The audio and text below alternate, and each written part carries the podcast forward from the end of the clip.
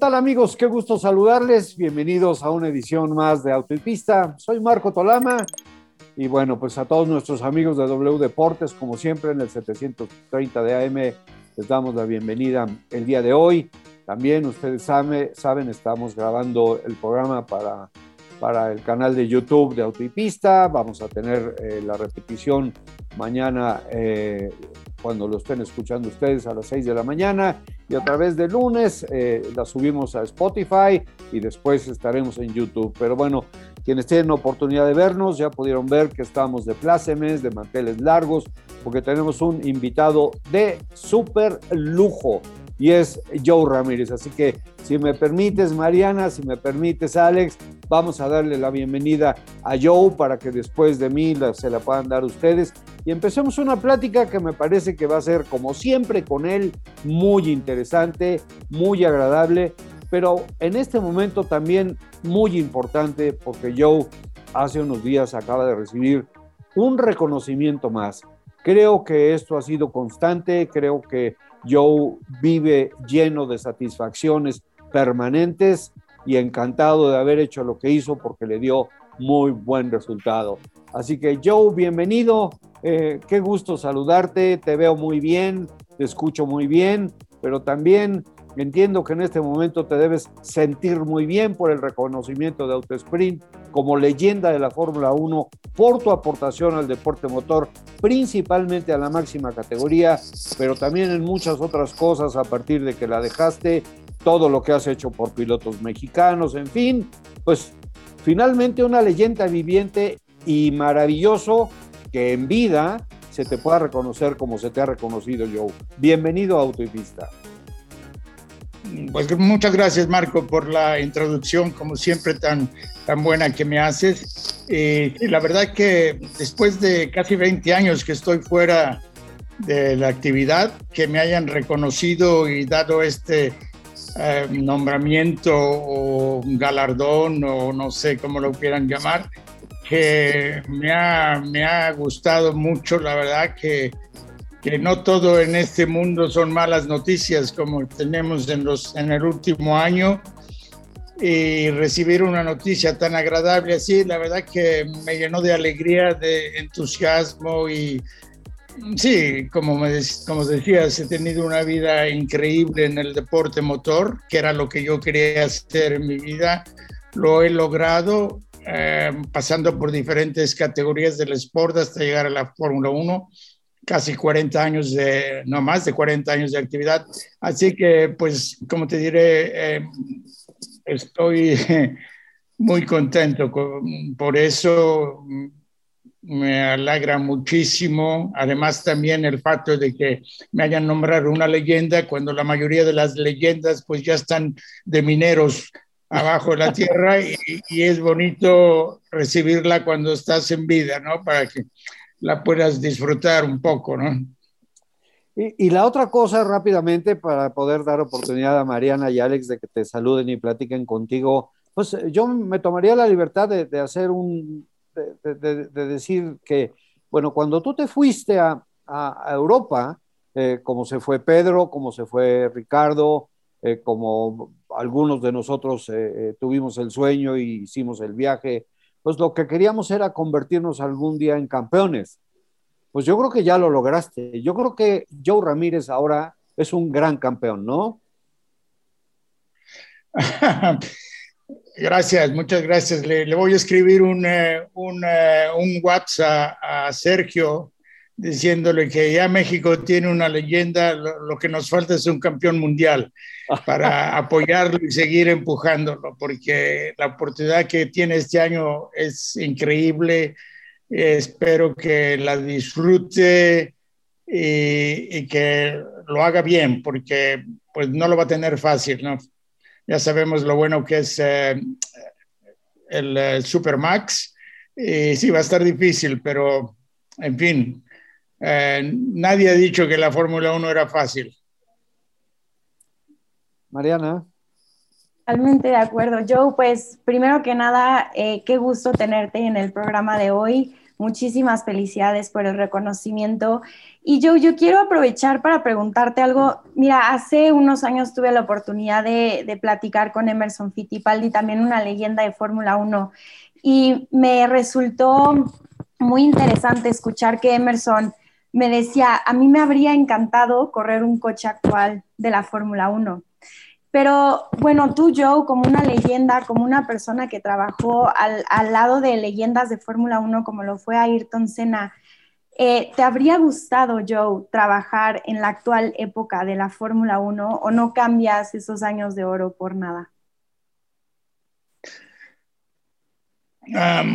sí, no, me hubiera gustado, sí, pero pues hubiera tenido, en lugar de 40 años de actividad, 80, así que ahorita estaría yo pues rozando los 150 años, ¿no?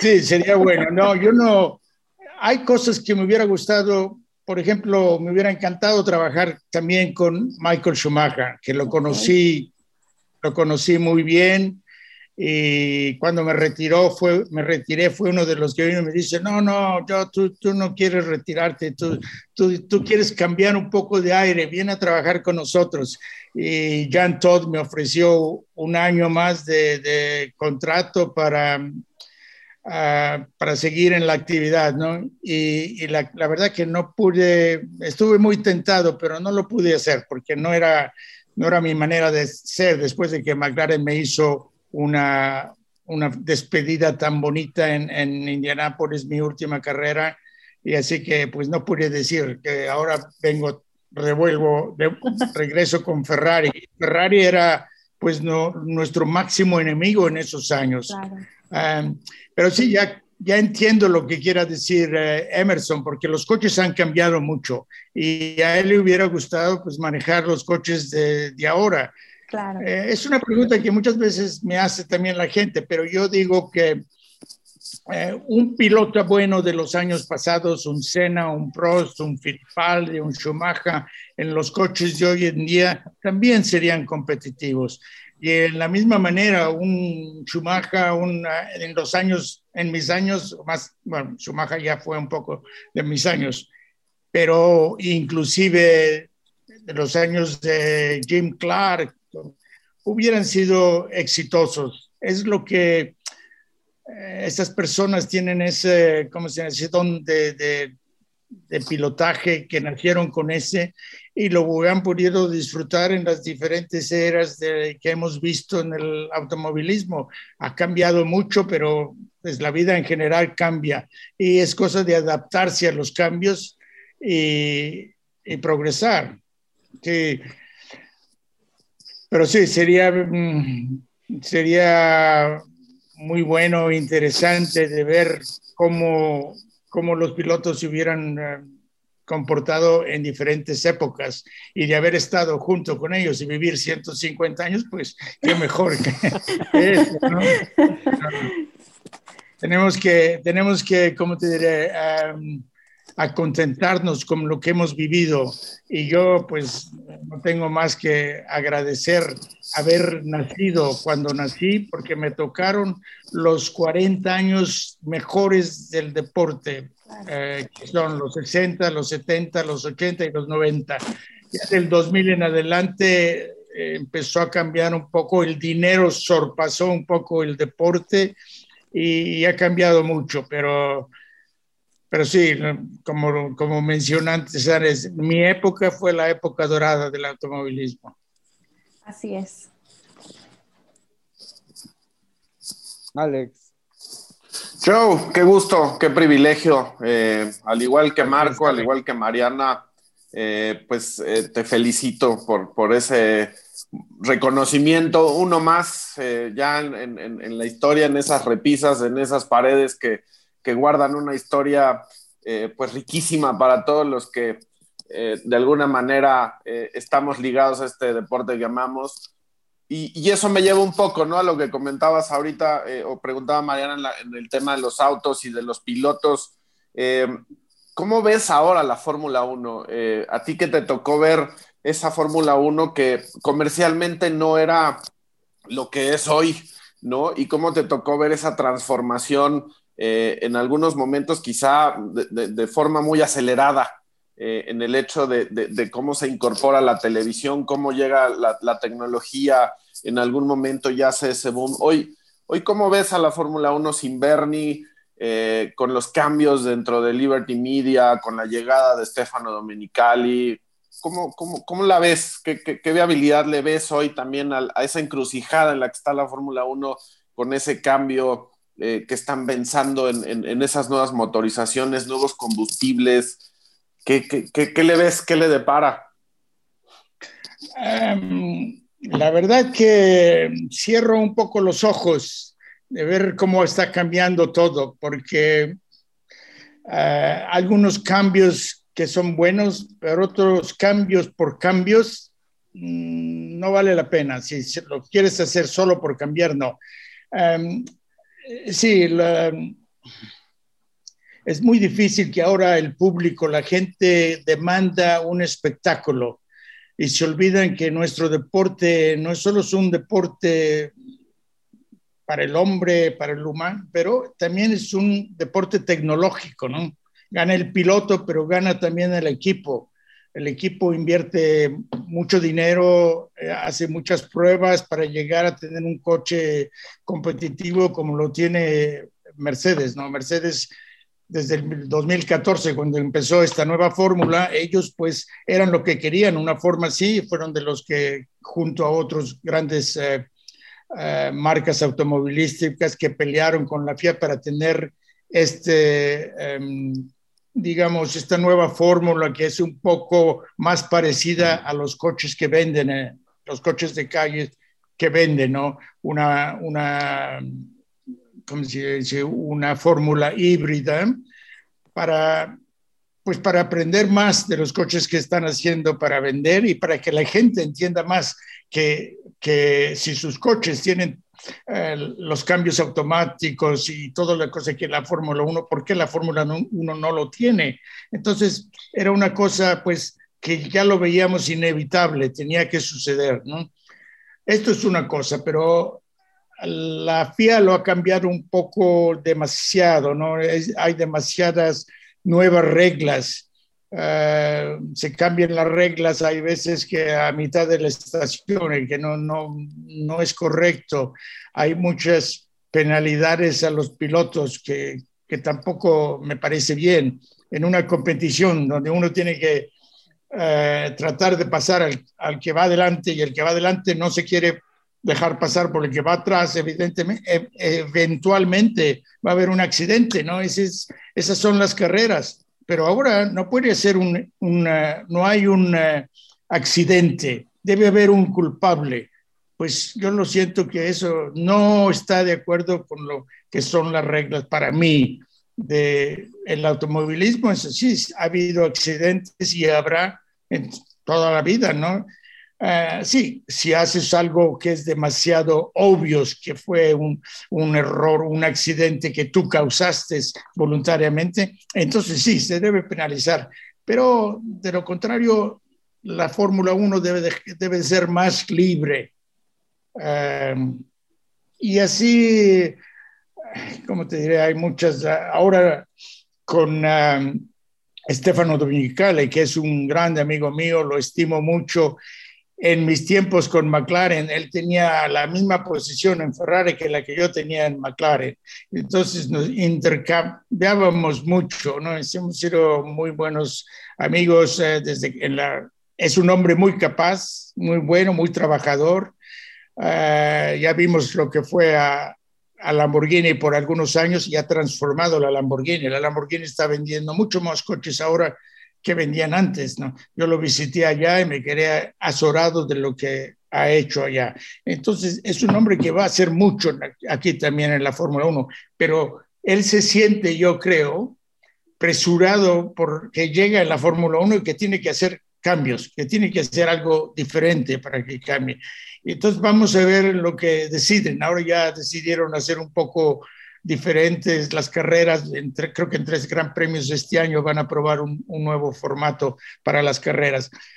Vamos a ver, yo no quiero que, que, por ejemplo, una de las cosas que querían hacer es quitar el, el, el viernes. no haber pruebas el viernes. Pues si ya no tenemos pruebas en el año, tenemos solo tres días antes del, el, campeonato de invierno, ahora son solo tres días, es poquísimo.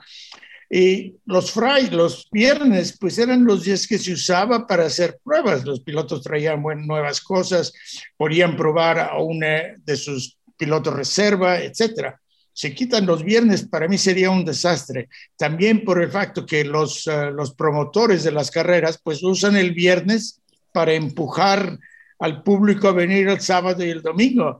Les quitan el viernes, va a ser muy difícil para ellos. Eso, en fin, todas esas cosas que están cambiando, ¿por qué cambian? Un formato que, que ya lo teníamos bien, que a todos nos gustaba. Bernie Eccleston ha hecho cosas fantásticas en el deporte y cambiarlo completamente, pues, y no quiero muchas veces cuando estás hablando con discusiones con gente joven, y ah, tú estás ya viejo, la Fórmula 1 es así, tenemos que progresar, pero progresar sí, pero progresar no siempre, no siempre va de acuerdo con la palabra progresar, si, si me entiendes lo que quiero decir. Claro, Es un cambio. Ah, así es que podemos discutir noches y días enteros, qué es lo que se debe hacer y cómo se debe hacer. Ah, en fin, yo, como te diría antes, quitaría un poco todas las, las penalizaciones que hay contra los pilotos, porque no, no, creo que son, no, no creo que son correctas. en fin, no sé. Eh, ha cambiado el deporte tanto que ahora una de las cosas que yo lo siento mucho fue que ya no hay equipos pequeños. En mis tiempos había un, un industrial que ha tenido mucho éxito, pues ha ganado mucho dinero y dice, pues voy a invertir en la Fórmula 1, invierte en la Fórmula 1 y ya teníamos otro equipo. Era fantástico, era más, era más fácil, más accesible, los motores eran más, eh, eh, mucho más sencillos, muchísimo más sencillos.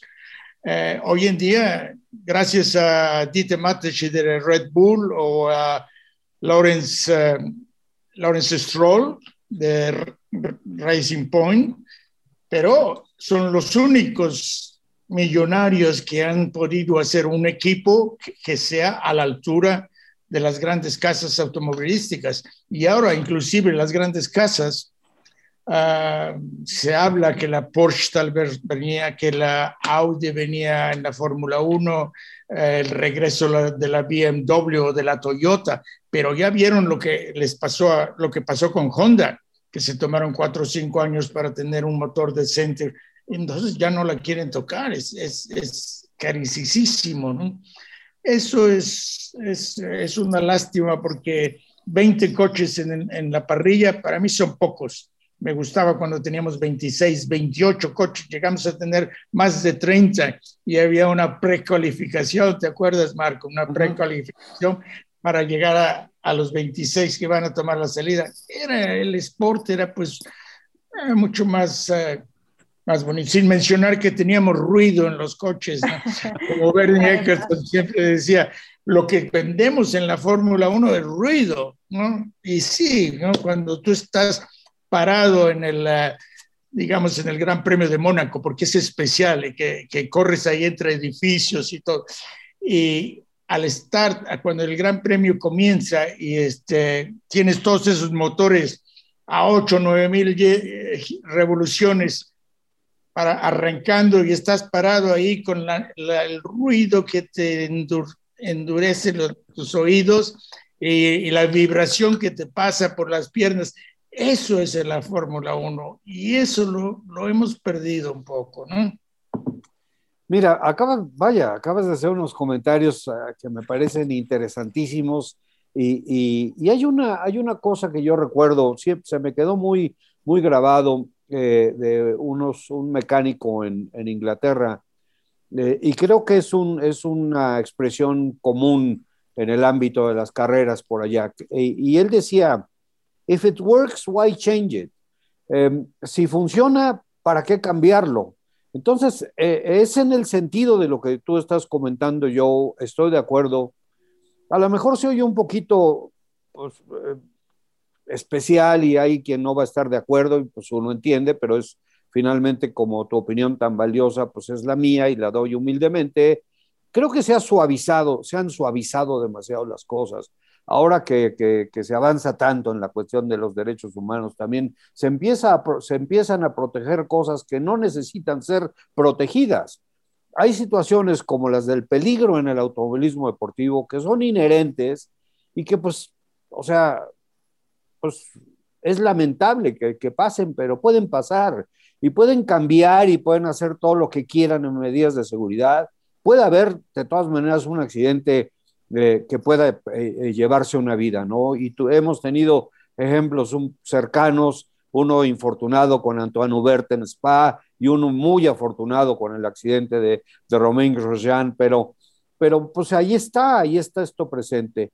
Y la otra situación la manejabas. Tú trabajaste mucho tiempo con un equipo especial de pruebas de tu equipo de Fórmula 1. O sea, era, era el equipo que corría y el equipo con el que iban hacer pruebas a, los circuitos y tenían a su piloto de pruebas. Y al perder eso también se ha perdido eh, también mucho la oportunidad de que todos trabajen, como tú dices, pilotos, equipos, en, el, progreso, en el avance, eh, eh, en ir cada vez mejor y cada vez más rápido. Y también mucho tiene que ver con esa situación de estar queriendo manejar, no sé si estés de acuerdo, Joe, los presupuestos. Eh, y se ponen a manejar los presupuestos de una manera que a veces no se puede entender porque dices, a ver, estás gastando en, en aviones privados, en yates, en esto, y quieres eh, quitar las pruebas porque te están costando dinero, a ver, no lo entiendo muy bien, ¿no? Sí, sí, no, tienes, tienes muchísima razón. Eh, en cuanto al peligro, sí, si quitas completamente el peligro eh, lo va a hacer un poco menos interesante, no porque la gente vaya a ver una carrera de Fórmula 1 porque quiere ver un accidente, no, no, no, eh, pero el peligro, hay gente, los corredores tal vez no lo harían si no tenían ese peligro que saben que cada vez que se sientan en el coche, pues en mis tiempos, cada vez que se sientan en el coche decían, pues a lo mejor ya no regreso, ¿no? Lo pensaban pero no lo decían, pero dentro de ellos sabían lo que estaban haciendo, sabían el peligro que se iban a enfrentar. Y, si le quitas el peligro completamente del automovilismo, de la Fórmula 1, pues le quitas un poco del prívido que tiene, del, de la personal, del, personalidad del deporte. Hemos visto ese accidente que mencionaste de Romain Grosjean en, eh, en Bahrein. Qué cosa tan increíble que estuvimos todos en nuestras sillas por unos 27 segundos que no podíamos ni respirar hasta que vimos al hombre salir del coche. ¡Wow! No, la Fórmula 1 es tan, tan um, segura hoy en día que pues tú piensas que casi esto no puede, nunca se puede matar otro piloto y, y a lo mejor nunca, pero los accidentes seguirán pasando. Habrá muchas otras cosas que hacer, cada accidente que tenemos, pues eh, descubren el por qué. Ahora, lo, lo, peor del accidente de Romain es que el coche se incendió. También fue al principio de la carrera, tenía lleno de combustible, pero ¿por qué se incendió? Y están estudiando eso y van a emprender. Yo era una de las personas muy, muy anti el hello porque le quitaban el DNA del automovilismo, de la Fórmula 1, los coches nunca han tenido eso. Yo, Niki Lauda, inclusive um, Toto Wolf, éramos muchos que, que estábamos muy desacuerdo. Y, en fact, hubo accidentes como uno, creo que fue en Bélgica, no sé qué, uno le pasó el coche por arriba de Fernando Alonso y, lo escribió por poco. Oh, el, el, eh, el, Halo funcionó, funcionó. Para mí tampoco, yo ya estaba un poco, no, no lo podía yo creer, pero lo vimos con, con Grosjean, que sin el halo, Grosjean no hubiera tenido cabeza. Me, yo me quedé completamente azorado y ahora me quito el sombrero con el señor Todd que que luchó tanto por hacer el, el, halo. sí, pues eso desde luego es una idea. Y cuando hablas, mencionas también los budgets y todo eso, pues es tratar un poco de, ecualizar todos los equipos. y no sé si, si vaya a funcionar, porque ya sabes, todas esas grandes fábricas tienen manera de, disimular su presupuesto eh, y decir, no, no, esto va y lo estamos usando en otra cosa cuando en realidad lo están usando en la Fórmula 1. Así que va a estar, primero de todo, mucho, muy difícil controlar. Pero sí, era una cosa que valía la pena hacerlo porque hay muchos equipos, los equipos pequeños como pequeños y ya son grandes, ¿no? Como el Toro Rosso o el Tauri, como se ha cambiado de nombre, eh, el uh, Haas, que también es un, uh, pues que les doy mucho mérito para entrar en la Fórmula 1 cuando son en realidad todavía muy pequeños, aún si se permiten uh, gastar, ¿cuántos está? El, pues más de 100 millones de dólares por lo menos y cuando me acuerdo, hace poco me pidieron escribir un, un artículo sobre la ATF, que es un equipo con el que yo trabajé en los años 80. Nuestro presupuesto al año era medio millón de esterlinas, digamos 700, 750 mil dólares. Ni siquiera llegaba a un millón de dólares. Y ahora el presupuesto que está poniendo son 150 mil, eh, perdón, 150 millones. No, es, eh, es increíble cómo, pues para, para, darte una idea lo que cuestan hoy en día los motores. Ah, pero vamos a ver, vamos a tener que darle algunos años para ver cómo va funcionando. Si vienen equipos nuevos, pues ojalá y todos dirán, pues sí, tenían razón. Si no, um, como volvemos a la misma historia, si funciona, ¿por qué cambiarlo, no? Sí, por supuesto, vamos a hacer, no te vamos a dejar ir, Joe, ni modo, te vamos a detener un poquito más acá. Está, acabando, está acabando el vino. Exacto, una pequeñísima pausa eh, de la estación y continuamos con Autopista del día de hoy. Nos acompaña Joe Ramírez, por supuesto, a Alex, a Mariana, a su servidor Marco Tolama, y continuamos. Listo, bueno, pues estamos de regreso y caray, bueno, pues esta es una plática interesantísima. Los temas eh, pueden eh, seguir saliendo y saliendo. Estamos frente a un hombre con una experiencia absoluta, bueno, una leyenda viviente de la Fórmula 1, como nos lo acaba de recordar la prestigiada revista Autosprint, por lo que nos sentimos, bueno, pues honradísimos y, y, este, y muy, muy, muy privilegiados. Y bueno, finalmente, pues eh, eh, con todos estos temas económicos, la seguridad y todo, pues nos podemos seguir y seguir y seguir. Sin embargo, eh, no quisiera dejar pasar la oportunidad, ya hace un momento se tocó un poquito el tema en ese sentido, de lo que está pasando ahorita en la cuestión competitiva y con los equipos. Tenemos ya la presentación de, de Alfa Tauri, tenemos ya la presentación, precisamente el primero de ellos fue tu equipo, Joe McLaren eh, que en lo particular eh, quisiera escuchar tu opinión, como seguramente va a, querer escuchar eh, en ese sentido Mariana y Alex, la tuya respecto a lo que piensan de los equipos, pero mm, tengo la impresión de con lo que ha estado haciendo McLaren, podría ser un equipo que dé una gran, gran sorpresa del tipo de las que daban antes tanto Ferrari como McLaren, por ejemplo, cuando tenían un poco de vacas flacas, de repente, ¡pum! Estaban ahí arriba y nuevamente con el poder que les caracterizaba. ¿Ves tú eso posible en este 2021 con McLaren?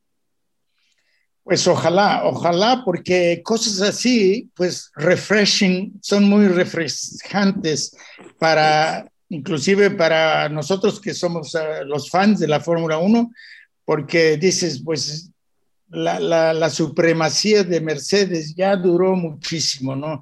Va así, como sabes, en la historia de la Fórmula 1. Eh, Ferrari ha tenido sus épocas, cuatro o cinco años muy, muy eh, dominantes. Nosotros en McLaren la tuvimos, eh, Williams la tuvo, Red Bull la tuvo también. Entonces, si otro equipo que antes era grande, pero ahora es de la media parrilla, vuelve a ser grande, oh, sería fantástico, ¿no? Le acabo de mandar un email a Zach Brown porque le digo, ¿qué, qué cosa yo puedo leer cuando McLaren es el primer equipo a presentar su coche? Porque en mis tiempos, tradicionalmente, McLaren era siempre el último. Muchas veces nos perdíamos uno o dos días de las primeras pruebas porque todavía estábamos terminando el coche, ¿no? Pero era el, el entre Adrian Newey y, y Ron Dennis, pues como te diré, que se, se, gastaba mucho tiempo en el diseño. Ya al final, cuando el diseño ya lo habíamos perfeccionado, pues se tocaba el botón y empezamos a construir. Y este siempre era muy tarde. Te digo, para mí yo sufría mucho, yo sufría porque estaba pensando que íbamos a llegar muy tarde, exacto, y que al final siempre llegamos tarde. Si los entrenamientos eran en Italia, teníamos que volar el coche porque no teníamos tiempo de mandarlo por camión a Italia, ¿me entiendes? Entonces era siempre eh, una, una preocupación para mí, pero sí, Ron, tenía esas discusiones con Ron Dennis, mi jefe. Oh, yo, tú te preocupas mucho, tú, no, no, no, tú cálmate, que verás que andamos bien y estamos en tiempo. En fin, yo estaba empujando siempre para. Uh, pero en fin, y hoy, y hoy en día McLaren es el primero, pues no sé, yo me quito el sombrero porque lo sé que es muy difícil eh, hacer un coche nuevo. Hoy en día los hacen nuevos cada año, ¿no? En, mis tiempos se guardaba un poquito del año pasado, se, evolucionaba el diseño anterior. No siempre se hacía un coche completamente nuevo, pero ahora dos cosas, las reglas cambian. No, tanto este año, pero en otros años las reglas cambian que tienes que hacer un coche nuevo, ¿no? Uh, y, no es fácil, así es. Bueno, pero estoy de acuerdo contigo, me encantaría, desde luego, que si fuera McLaren, perfecto, que si fue Haas, pues perfecto también para ellos, pero un equipo debe, debe sobresalir cada año, no siempre tener esta supremacía de, de Mercedes no solo ha estado tan aplastante, pero muy, muy larga, pero que todavía en los últimos años veíamos que llegaban primero y segundo y el tercero era un minuto después. Es demasiado, demasiado, ¿no? Uh, y eso es lo que todo el mundo trata de nivelar. Si no, la Fórmula 1 va a perder un poco el... Ya quién va, ¿no? Mercedes va a ganar siempre, ¿no? Por lo menos en, en nuestros tiempos con McLaren, porque no, los pilotos no tenían ninguna orden de, equipo, nunca había una orden, no era un primero o un segundo piloto, ellos andaban, así que nunca defraudamos al público, si el público sabía oh, quién va a ganar, McLaren va a ganar, pero no sabían quién de ellos iba a ganar.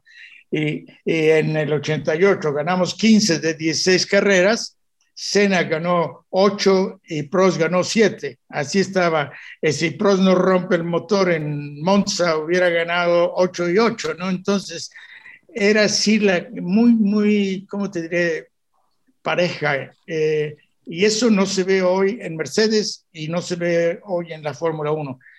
Eh, eso es, pues, como lo que está luchando mucho la Fórmula 1 para igualar todo, ¿no?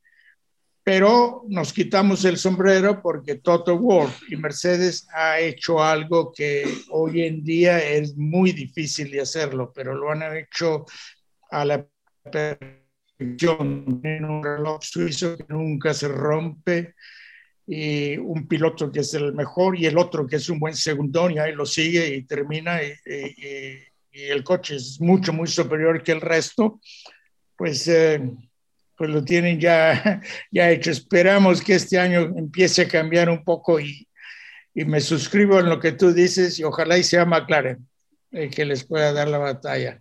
Mariana. Sin olvidar, ¿sabes? Sin olvidar Checo y... y eh, claro, ahí vamos, ahí vamos, ahí vamos. como, te decía antes, como te decía antes, para mí eh, Max Verstappen es el más digno sucesor de Ayrton Senna en la Fórmula 1 actual. Así que batallar con él va a estar difícil. pues justo, justo a eso. Justo ¿Perdón? Yo eh, a preguntarte sobre Max Verstappen y la llegada de, Sergio Pérez a Red Bull. Eh, definitivamente yo coincido contigo y con Marco en el tema de las penalizaciones. A veces es un poco triste los severos que son con los pilotos porque no, los, no les permiten correr y creo que hoy los pilotos incluso algunos se remontan a su época de karting recordando lo que eran las verdaderas carreras, ¿no? Que creo que eso es lo que todos queremos ver, competencia en la pista.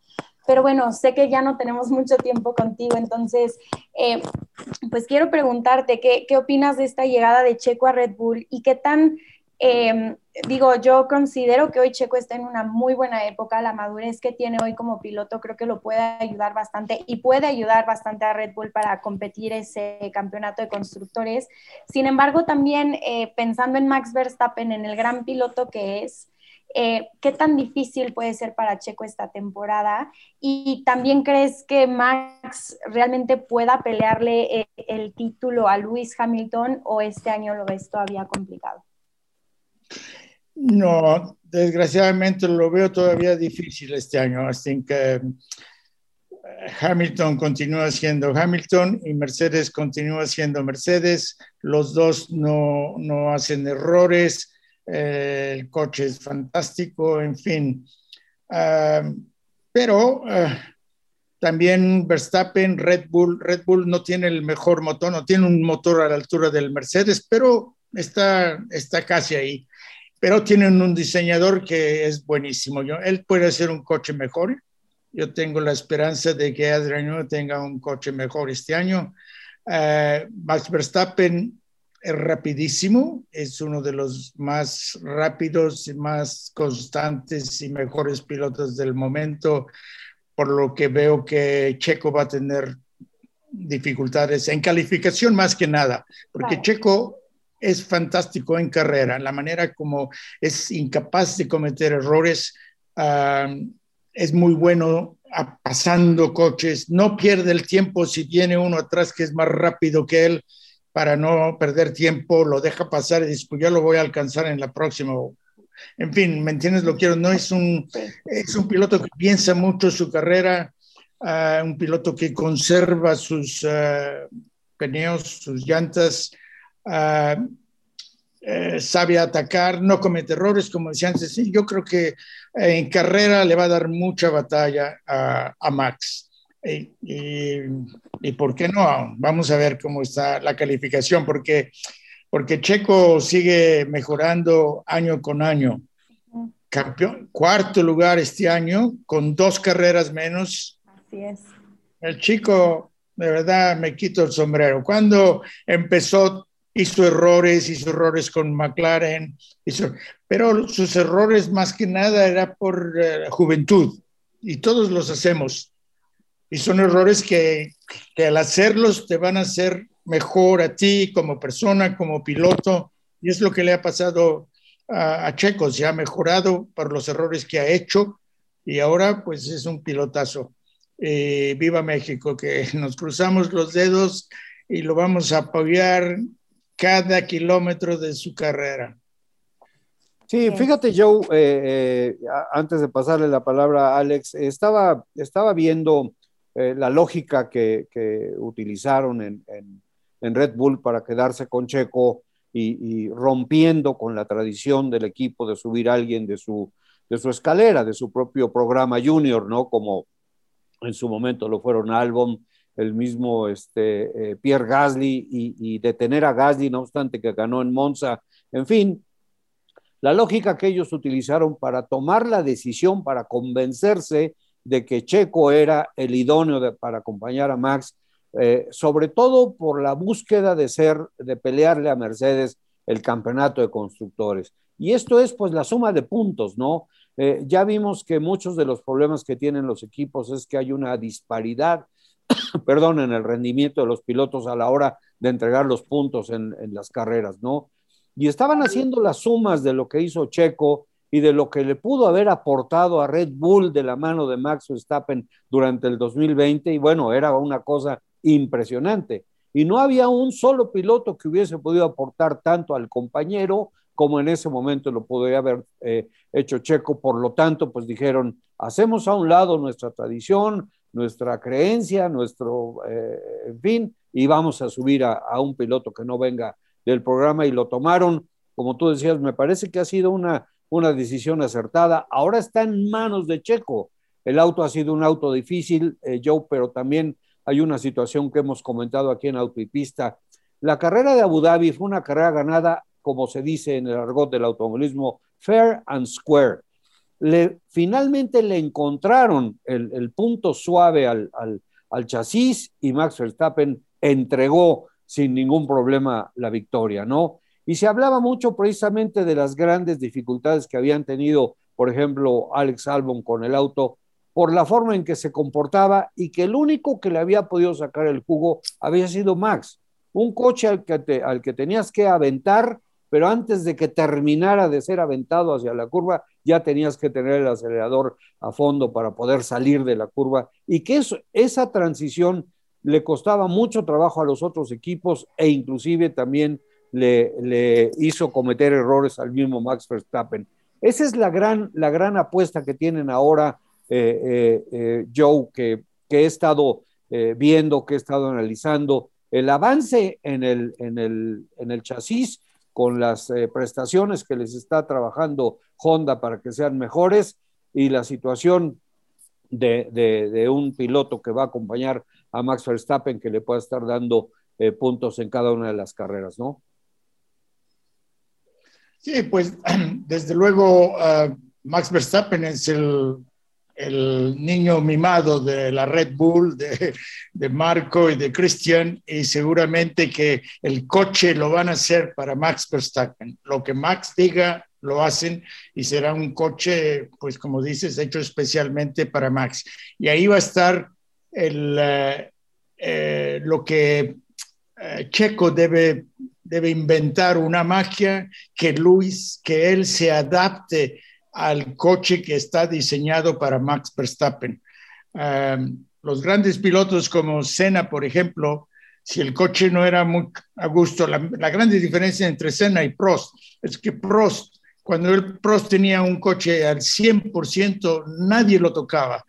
Senna, Mansell, nadie, él era invencible. Pero ¿cuántas veces tienes un coche al 100%? Pues será uh, ni siquiera el 50% cuando Ayrton, él podía adaptarse al coche, deja el coche igual al Prost y yo me adapto, se adaptaba al coche, eh, daba un poco más de vueltas para adaptarse y después lo, lo batía al propio eh, Prost. Y, y, eso es una de las grandes cualidades para mí que un piloto debe tener, que un piloto debe tener andar fuerte con un coche que, que, no va fuerte porque él se adapta al coche y, y lo, hace, lo hace triunfador. Um, yo creo que Albon, de lo que yo conozco, él tenía mucho más dificultad adaptarse al coche. Y, seguramente Checo entra a Red Bull no con la mentalidad de ser, de ser el escudero de, de Max, no, desde luego no, él va a ir va a hacer su carrera, va a tratar de ganarle a Max cada vez que salen en la pista, sea pruebas, calificación o carrera. Y sí, para hacer eso, para lograr eso, tiene que pues adaptarse al manejo de, de Verstappen, porque el coche es hecho para Verstappen, pues lo tendrá que hacer. Uh, y eso es algo que pues se lo está esperando él, no no cree que va a llegar ahí, van a hacer el coche especial para y Verstappen tiene que manejarlo así. No, no, no. Él sabe que va a estar, va a ser uno de sus eh, obstáculos que él debe, que él debe vencer. Por eso es una prueba grandísima, la prueba más grande que ha tenido Checo en su carrera y esperamos que siga adelante porque se merece esta prueba. Eh, como decía antes, eh, lo tiene que pues, No sé si ustedes han visto un vídeo que hicieron del, Checo el primer día que llegó a la Red Bull. Yo me quedé azorado de cómo han crecido los equipos, qué tan grandes son. Es una cosa, se, debe ser muy intimidante, no sé la palabra, para, para Checo llegar ahí. ¡Wow! Y esto, entre dos tipos, se van a repartir todo esto y va a estar en sus hombres. Es una responsabilidad increíble, muy grande. Así llegar a este momento en tu carrera, wow, felicidades porque se lo ha merecido y a luchar por ello. Totalmente. Alex. Ahorita que, hemos estado platicando justamente de de los pilotos, de las capacidades, de los talentos y de, de, la aportación que puede hacer un piloto como Checo llegando a una estructura eh, como la de Red Bull. Eh, ¿Qué piensan, no? ¿O qué piensas yo del tema de, querer imponer eh, un tope salarial al talento, al valor, ¿no? Al riesgo, que es algo que, pues es inherente en un piloto eh, si bien de cualquier piloto que esté en la Fórmula 1, eh, que, hemos dicho tiene los tamaños y lo suficiente para estar ahí, hay unos más que otros. Pero ¿cómo, la Fórmula 1 está queriendo eh, pues limitar esa parte, no? Sí, es una cosa, mm, cuando piensas eventualmente debería de, debería de pasar, ¿no? Porque el mundo está cambiando eh, el dinero no es tan fácil hoy como era antes. Eh, hay muchísima gente pobre en el mundo, muchísima gente que no tiene para comer y, y un piloto, pues eh, sí, es, hay veces que piensas, oh, hablamos de Lewis Hamilton, que es ahora el piloto más pagado de 40 millones de euros, más euros o dólares, no sé en lo que se parece igual, eh, más participaciones, premios, eh, eh, sponsors personales. Es una cosa, la verdad, obscena. El segundo más piloto más para, pagado para este año creo que es Verstappen con 15 millones es, la diferencia es grandísima. Pero claro, si Hamilton luchó para eso, es, un, es el mejor sin duda y puede obtener ese obscena eh, cantidad de dinero, wow, eh, se lo merece. bueno, pero este es el último año. No creo que el próximo año vamos a ver bueno, va, a estar ya un, un, como te diré, un recorte también en el budget para pilotos. Mamma mía, con 40 millones tú puedes vivir extraordinariamente bien, con 15 tienes tu avión particular, etcétera, todo, ¿no?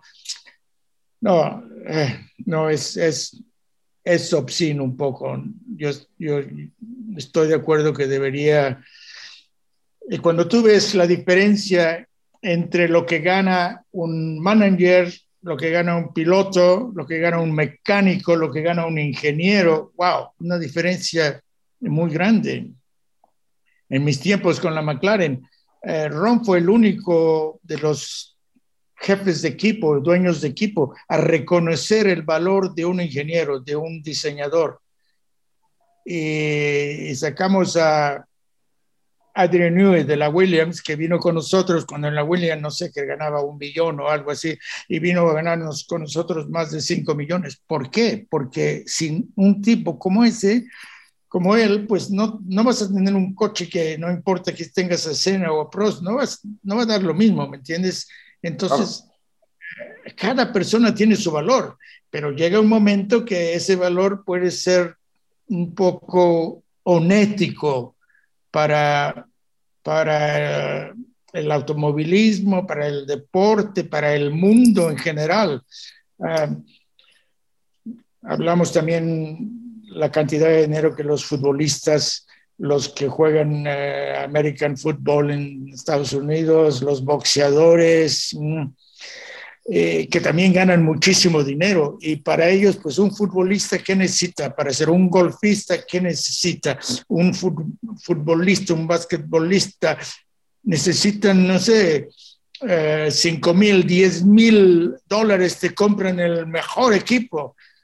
¿no? Si, si, eres, eh, si eres un golfista, pues eh, para tus palos, bolas, o etcétera.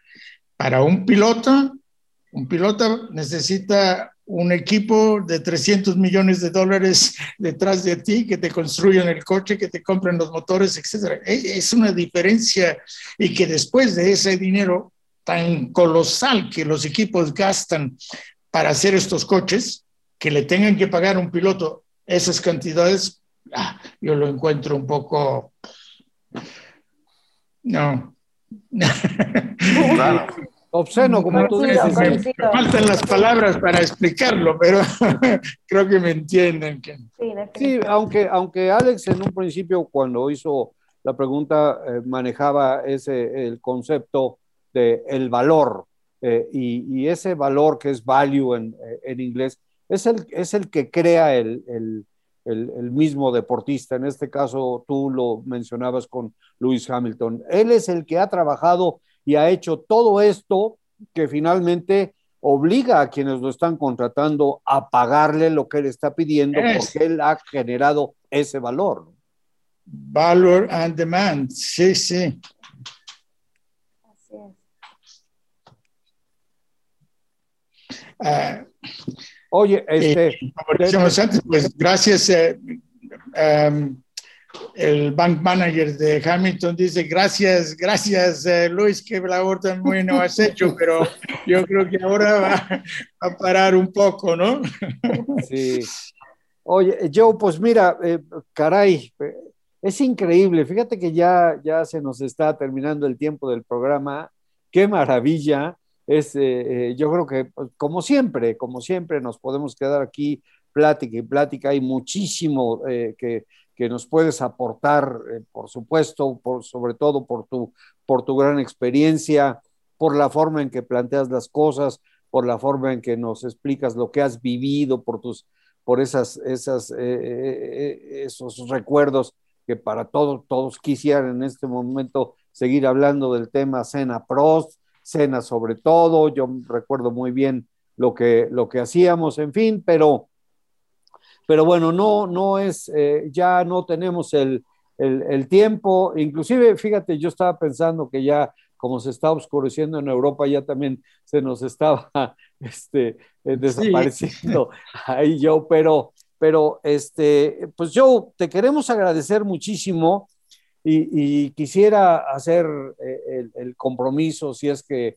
eh, no abuso de, tu confianza, no abusamos de tu confianza en este momento, de que un poco más adelante en la temporada arrancada, eh, yo creo que podremos saber cómo va a funcionar todo más o menos. Si todo va bien, por supuesto, según la pandemia lo dicte, ya sabemos que después de los tres primeros grandes premios, ya vamos a tener una idea un poquito más clara de lo que nos va a entregar el resto de la temporada, quién tiene oportunidad, quién no la tiene, quién va a remar contra corriente, quién va sobre caballo de hacienda, etcétera, etcétera, de que podamos volver a platicar contigo en esos momentos para que, para que entre eh, los cuatro podamos analizar lo que está pasando, viendo y esperando lo que nos traiga el resto de la temporada. ¿Te parece que podamos hacer eso, Joe?